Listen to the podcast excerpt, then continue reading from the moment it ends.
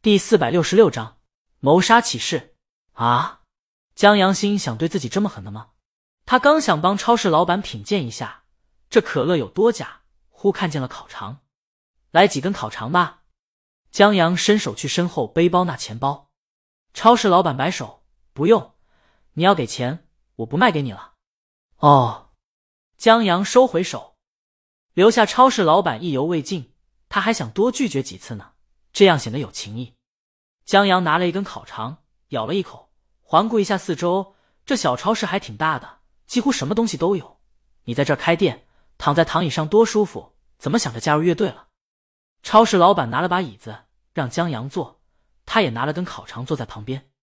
尹相眼巴巴的看着，目光跟着烤肠动，但没人理他。我儿子现在高二，前半年写作文得了个高分，题目叫《我的父亲》。超市老板拿着烤肠，连说带比划。我高兴的拿过来，然后左看右看，上看下看，发现写的根本不是我。影像隔壁老王。超市老板想找瓶劣质白酒，让这孙子继续喝。超市老板，或者说是一个压根不存在的我。他既没有作文中的辛苦和勤奋，也没有卖血也要给孩子什么好的学习环境之类的。我拿着作文想了想，我确实没什么好写的。没有悲惨的童年，没有狗血的青春。初中、高中暗恋过班花，但没人喜欢我。学习上没有高光时刻，爱情上没有轰轰烈烈。父母健在，没出过意外。江阳觉得这是凡尔赛。没泡过酒吧，没做过恶，没考过研，没让人打过胎，没分过手，没离过婚。跟爱人相亲认识的，合适就在一起了。没当过老板，没开过豪车，不会唱歌，不会演戏。人到中年，开了个小超市。每年不发财也不至于饿死，每天往这儿一躺，这就是我的一天。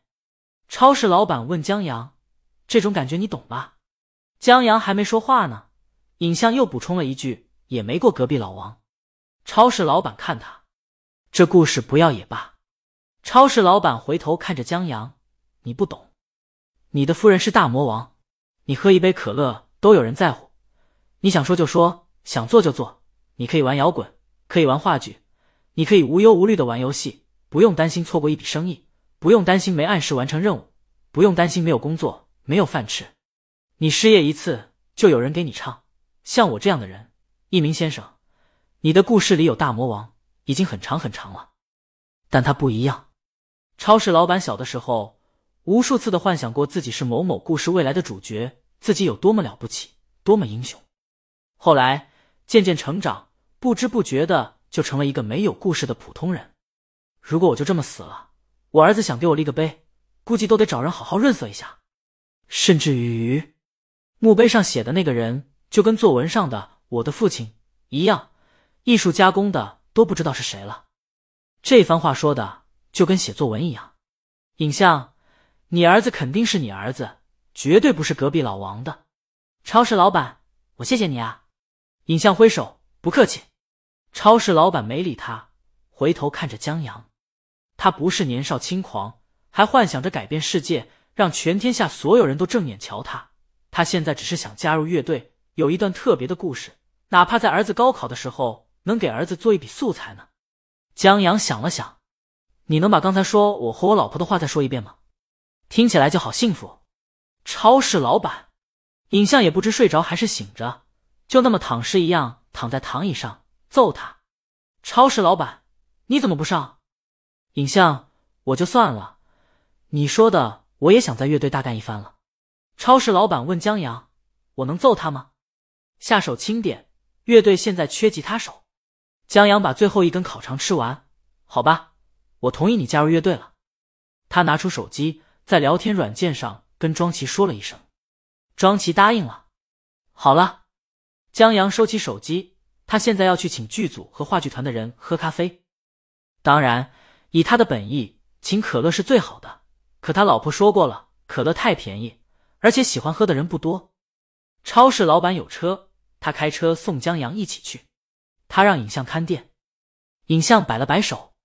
等他们回来的时候，小超市里安安静静，影像依旧躺在躺椅上。江阳刚要离开，影像已举手：“我的墓碑我已经想好了。”影像。被谋杀于此，他又说了个日期，这日期已经过去一段时间了。江阳估计是他离婚的日子。江阳怎么感觉更迷糊了？超市老板也纳闷。等他看到躺椅下面的红星二锅头小酒瓶以后，算是明白了。我不仅要刻在墓碑上，我还要刊登到报纸上，发到网上。影像用力的挥着手。唉，超市老板忽然觉得有时候平淡还挺好。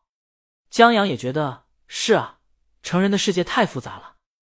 不过，影像这把谋杀登到报纸上这一招，让江阳有些熟悉。等他出了小超市，才记起来有一本小说推理小说叫《谋杀启示》。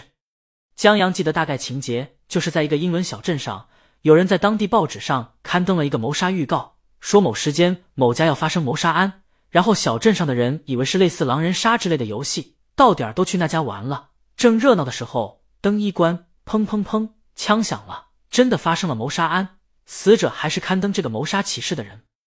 这本书依旧是阿婆的，只不过主人公换成了阿婆笔下另一位有名的侦探马普尔小姐。她是一个可爱睿智的老太太，真正有英伦乡土气息的女侦探。没事织织毛衣，跟姐妹们八八卦聊聊天，要不就出去度个假，顺便不怎么调查就破个案，破案时也悠哉悠哉的。马普尔小姐破案就这种风格，看得下去的看得特别舒服，看不下去的是真看不下去。谋杀启示就是这么一部经典推理名片，喜欢的人，谋杀启示。在谋杀案发生以后，一直到马普尔小姐出来指认凶手的尾声阶段，中间几乎是何人何时在何地逗留、物品原来摆放的位置等等线索的说明，可以让读者享受推理乐趣。不喜欢的人，谋杀启示人物众多，线索繁杂，读着读着就不知道谁是谁了。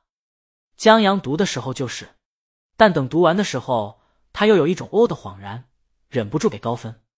这可能就是推理小说的特殊之处的吧。中间读起来再枯燥，等凶手一指出一翻转，又忍不住给好评。谋杀启示就是这么一部有好有坏的小说，但不得不承认，这个开头很惊艳。